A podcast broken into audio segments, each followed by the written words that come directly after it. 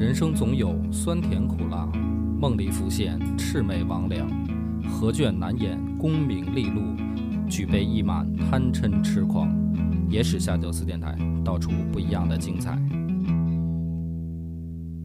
本节目由优琴家居天猫旗舰店冠名播出。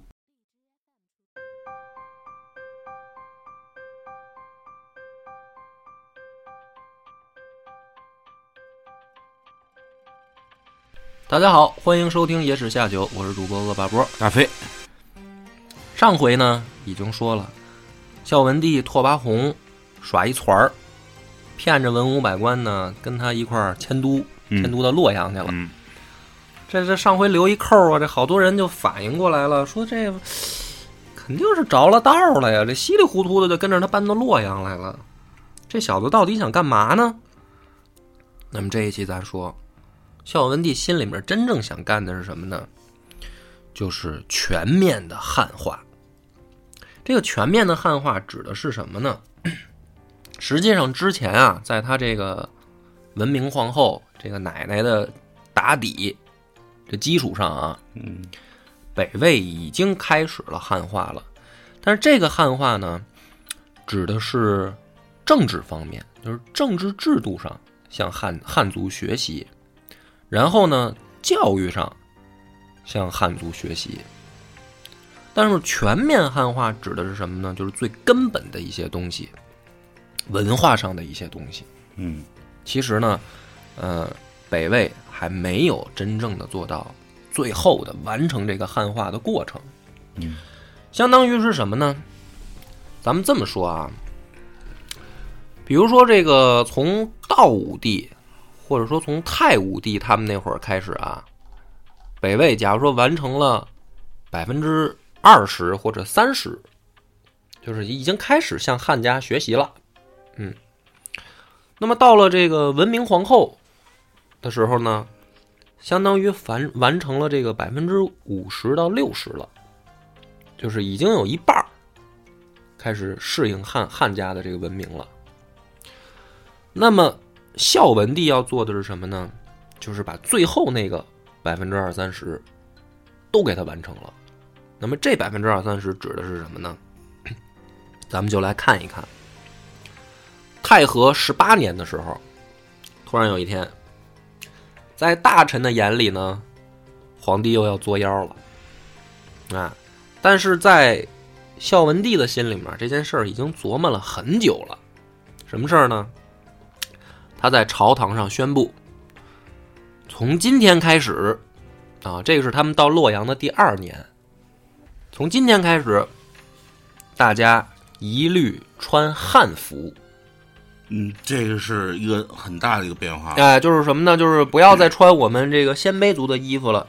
游牧民族的衣服是什么呢？就是窄这个袖口啊，窄袖窄口。嗯，哎，裤子也是。那为什么呢？它骑马方便嘛。方便骑马狩猎哎，就是你运动起来方便啊。对，对汉服是什么样呢？就是宽袍大袖嘛。嗯啊，你这个东西说白了呢，嗯，你要说好看吧，反正大家审美也不一样。你说咱们现在也不穿汉服了，就是说原来呢，他们的这个衣服穿起来看着比较利落，嗯，现在呢改成汉化之后有点邋遢，对，也不叫邋遢吧，反正就是，不能不能完全不一样对对对，嗯、但是呢，这个汉服啊，其实代表的是什么呢？代表是怎么说呢？叫叫华夏族啊，或者说这个从古到今啊，它一种文化的标志。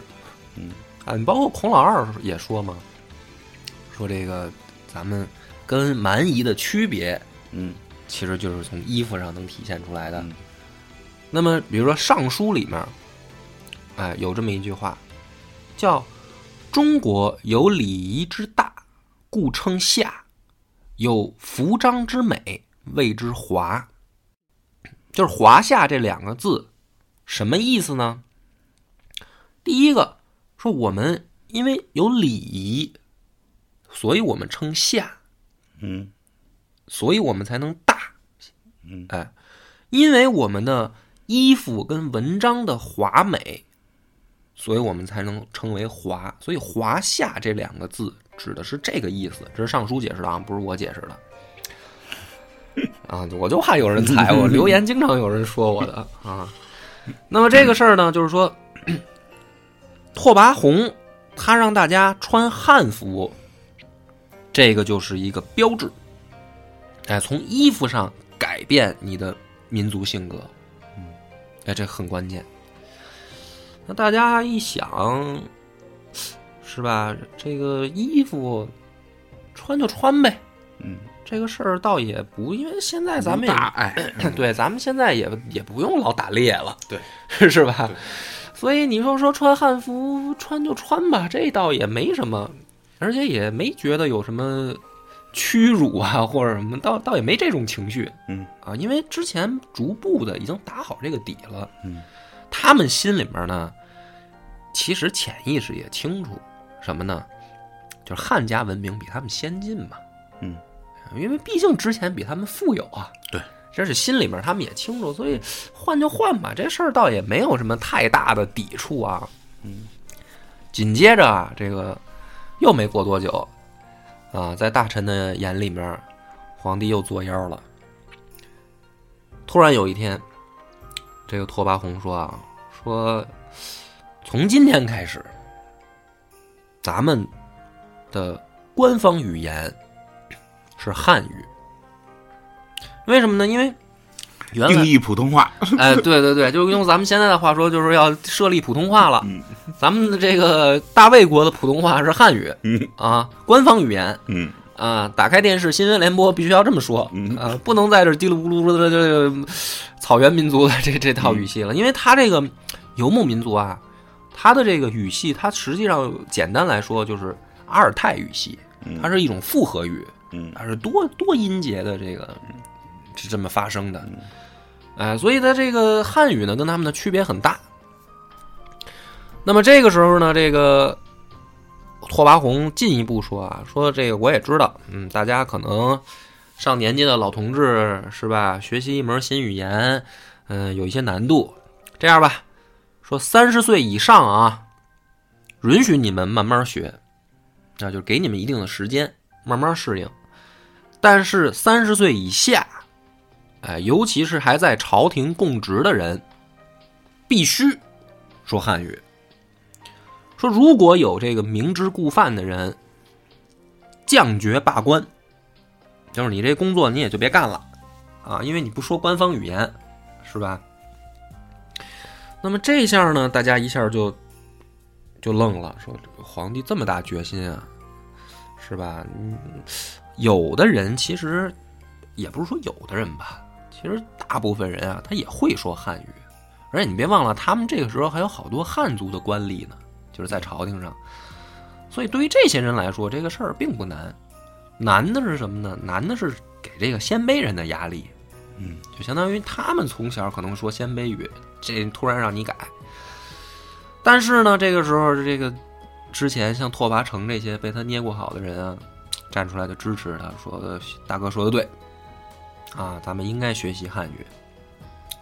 所以呢，在这些宗亲贵族的这个领头下，第二件事呢，也算是较为顺利的推行下去了。哎，就是大魏国从今天开始，大家都说汉语了。哎，这个又有一个人站出来，还是李冲。李冲说：“老臣冒死相见啊！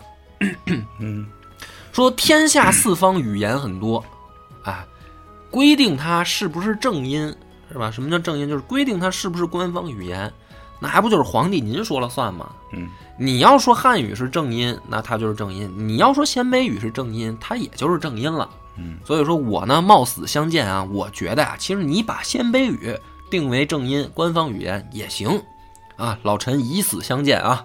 嗯啊，这个拓跋宏一看说，又是你老小子啊，我我对你有印象，上回迁都的时候你就以死相见来的。嗯，说你今天又又有念想了是吧？来人，把他拉下去，送他一程。啊，李冲当时就果断的又跪下了，说：“大哥，你看我就是给你一建议，是吧？你不听就算了，那说汉语就说汉语呗，我也本来就说汉语，嗯是吧？那那那没关系，没关系，这个咱们不，你别老吓唬我，我这年纪也大了，你这老跟我动刀动枪的，是吧？我这心理承受能力，我这不都是为了你好吗？哎，所以这个最后说汉语也推行下去了。啊，又过了一段时间，啊，在群臣的眼里面，大哥反正作妖已经习惯了，是吧？从这个迁都开始，他就一直就就开始折腾。说今天大哥说又有事儿，有事儿宣布，嗯，那那哥几个就听听吧。你这有啥事儿宣布啊？你说吧，我们都有心理准备。你还要干嘛？这拓跋宏就说了，经过我反复的思考呢，我觉得我们是时候啊改姓儿了。说这个大家从今以后啊，都改汉姓儿吧。这一下呢，群臣就惊了，因为你改姓儿、姓氏啊，这就有点儿怎么说呢？你这是是不是要不认祖宗了？那那改姓儿怎么改啊？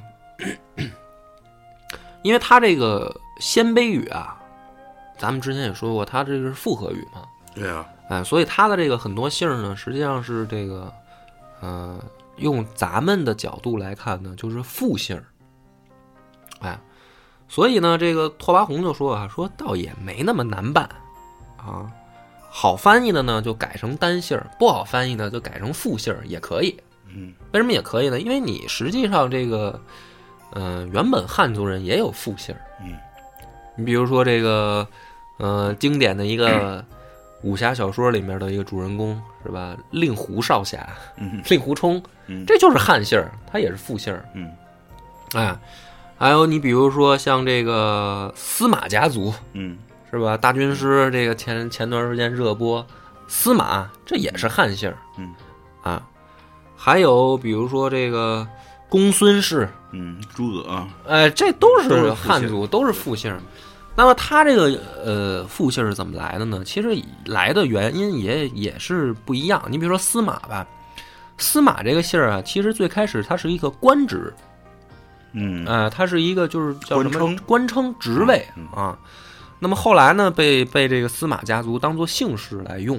嗯。啊，所以来源也不一样啊。包括令狐氏，令狐氏实际上呢，据据传说啊，就是说这个是因为这个才艺，就是大夫的才艺，可能是有这个有一个地名叫可能令狐吧，或者怎么着的啊，这也是传说。嗯我也不太了解具体情况，但是反正他也是后来汉人给自己起的。嗯拓跋宏说：“说这样啊，咱们呢这个音译就直接就采取复姓，比如说你看鲜卑里面拓跋、嗯慕容、独孤嗯这些，就你可以直接音译过来，啊，就你这就是变成汉人的复姓也可以。”嗯啊，但是最好呢再进一步改，嗯这个咱们放在后面说他怎么改啊。还有一种呢，就包括史双写，比如说我之前讲过有一个姓突发的，记得吧？突发嗯破枪，嗯这个呢实际上是意译，它不是读起来叫突发，不是说它这是音译过来的，它那个原本的鲜卑 就是没毛，就是没毛，对，就是葛优，你知道吧？所以它是意译过来的。说这个呢也可以改，说那这个怎么改呢？是这样吧，啊、首先啊，在鲜卑族里面有八个上等姓，就是八个大的这个大族，嗯哎，怎么改呢？秋木陵氏就改姓穆，秋木陵改成秋木陵改姓木把秋字去了，啊，把陵也去了。把陵啊，所以这个现在姓木的朋友，啊，听众，你可以网上查一查，没准儿啊，你家是鲜卑贵族嗯啊。布六姑氏改姓陆，啊，布六姑氏改姓陆。贺兰氏，贺兰还记得吧？嗯这是一开始这个等于拓跋他们这个还算个大大姓儿，呃大的和这个同盟的部落。嗯贺兰氏改姓贺，独孤氏改姓刘，贺楼氏改姓楼，兀纽于氏改姓于，胡西氏改姓西，尉迟呢改姓尉。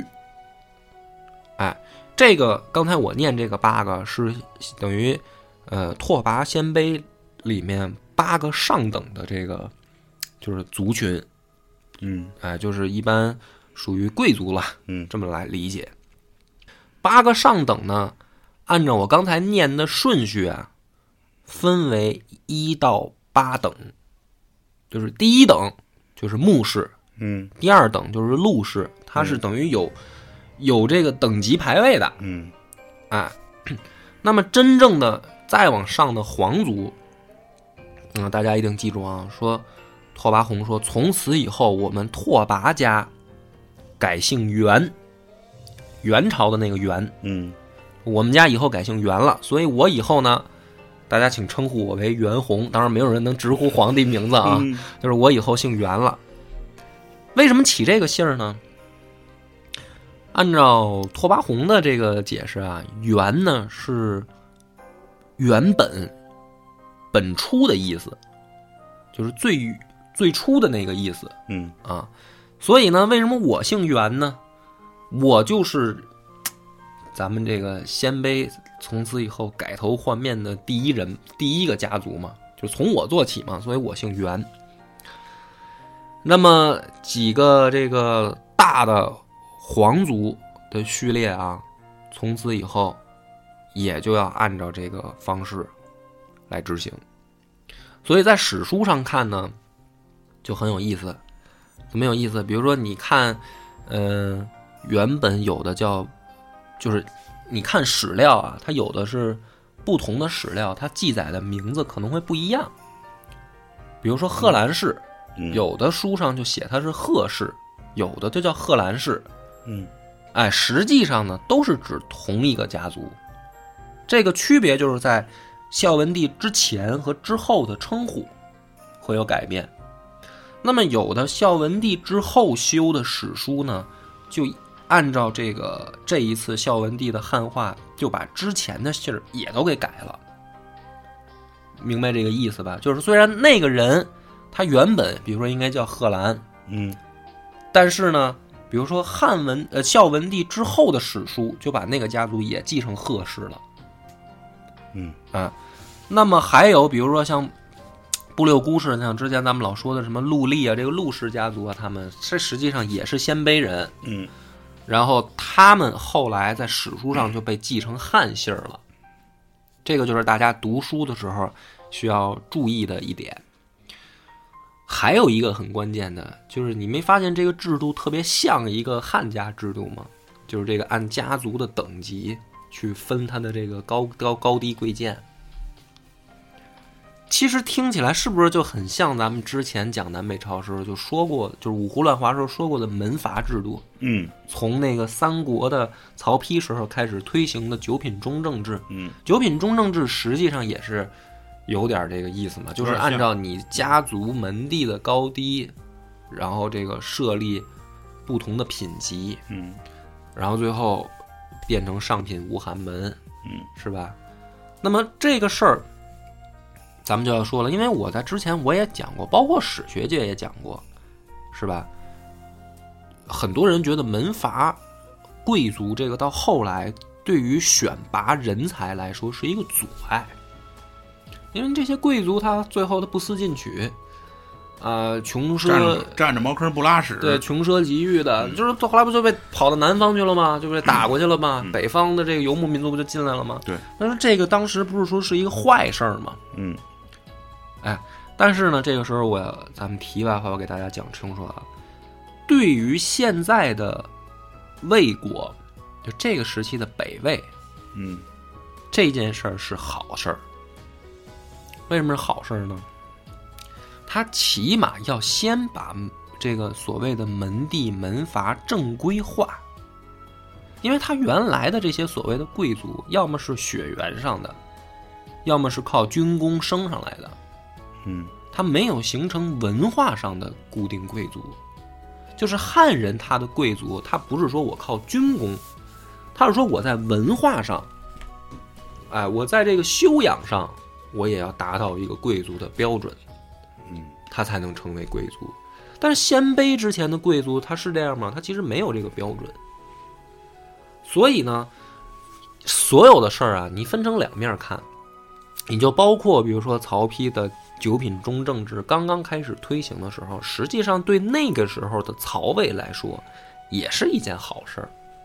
嗯，那么就看他能不能随着时代的变化，他也做出相应的改变。当然可能会很难啊，但是没有事儿一上来就说一定是不好的。那么这件事儿的后来的影响，就影响出什么呢？实际上，在北朝的后期啊，就形成了一个很大的利益集团。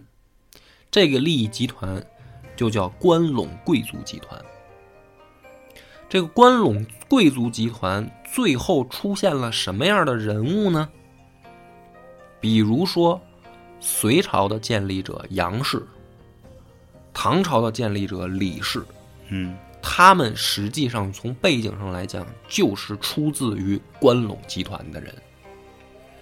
也就是说，从北朝北魏孝文帝的时候开始，真正北朝的贵族阶级就开始形成了。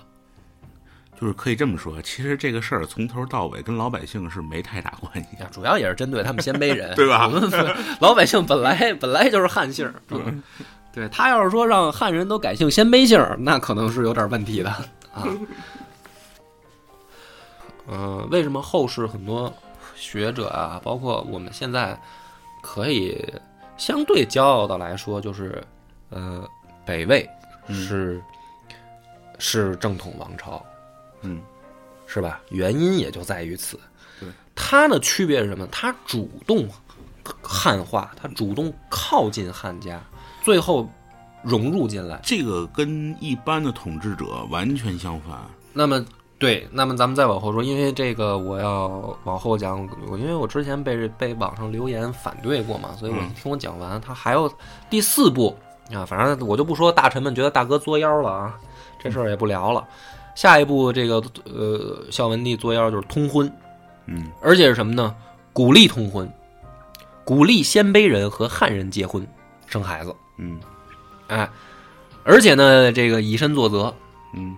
孝文帝呢，先后迎娶了卢氏、崔氏、郑氏、王氏四大汉姓的女儿作为妃子。哎，就是你们看，我这都跟汉人结婚了啊，我们都都一块儿啪啪啪，你们还有什么问题吗？对吧？我皇帝我都可以，你们有什么不行的？主动呢，把自己的这个女儿，就是公主，嗯嫁给这些汉族的大姓氏族，哎，就是从此以后，是吧？咱们都是一家人。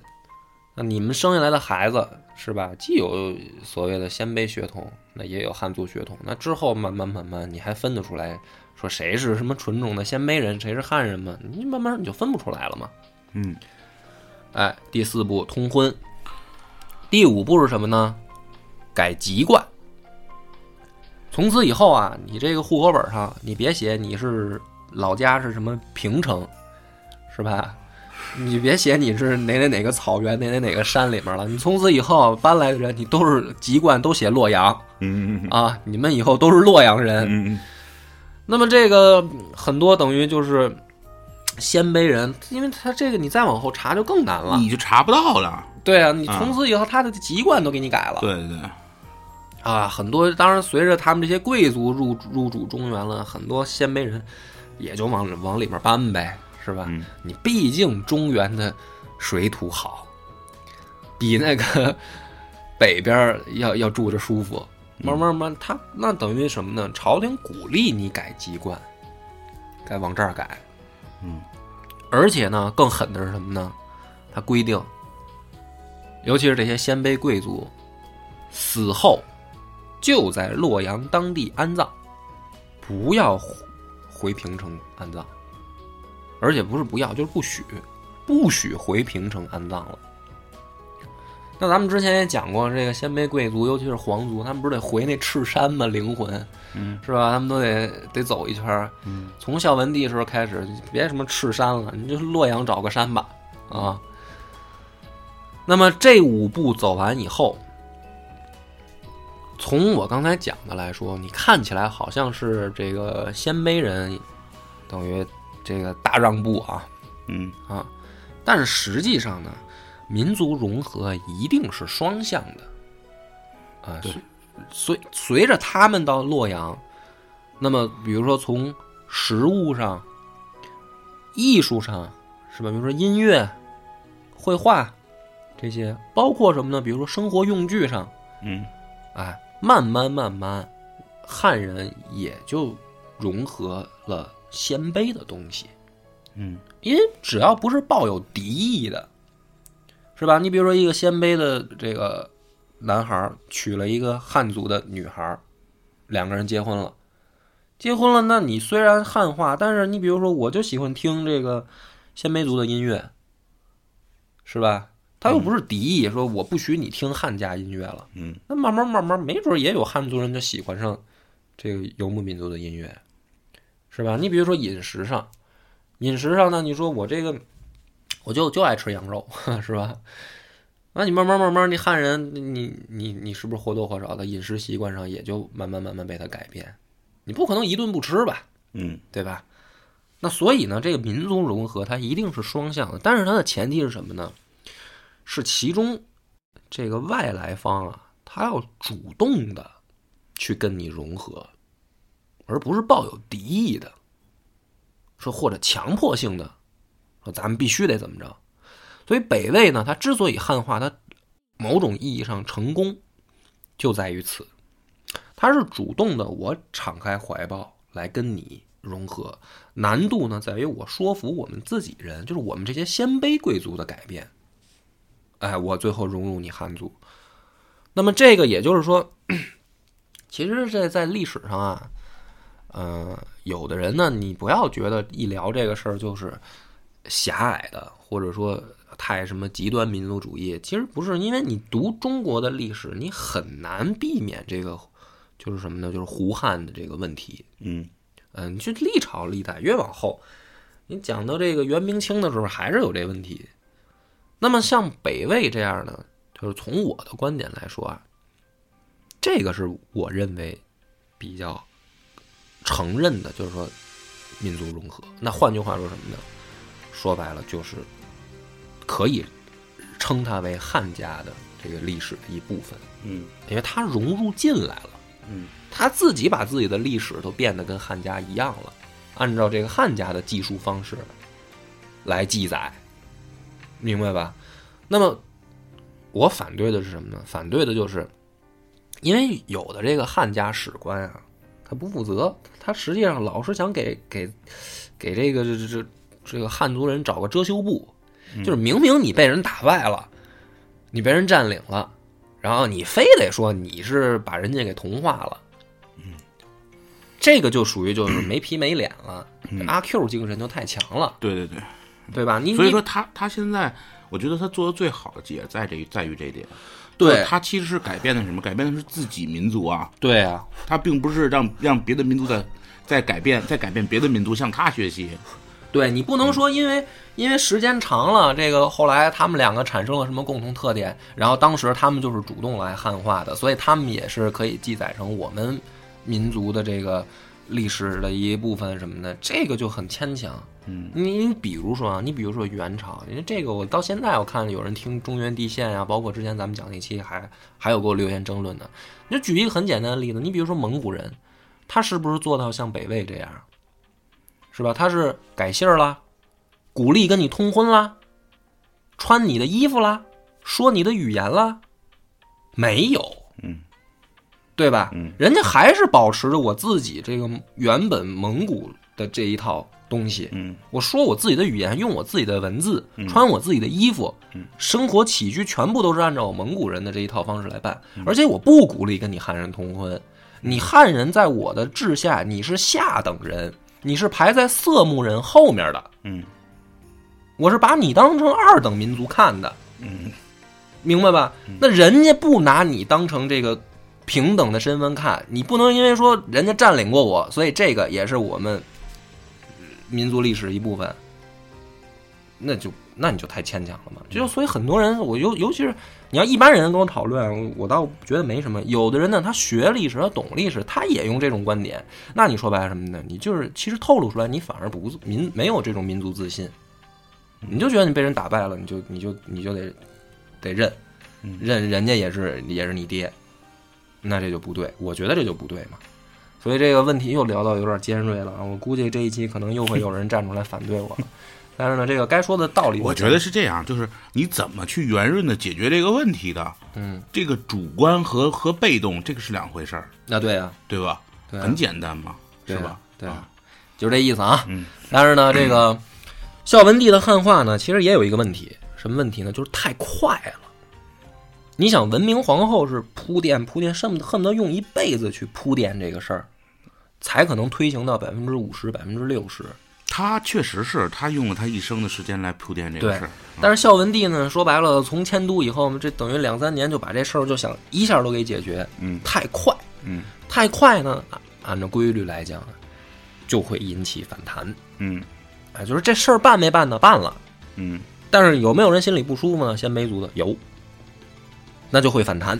那么预知后事如何，且听下回分解。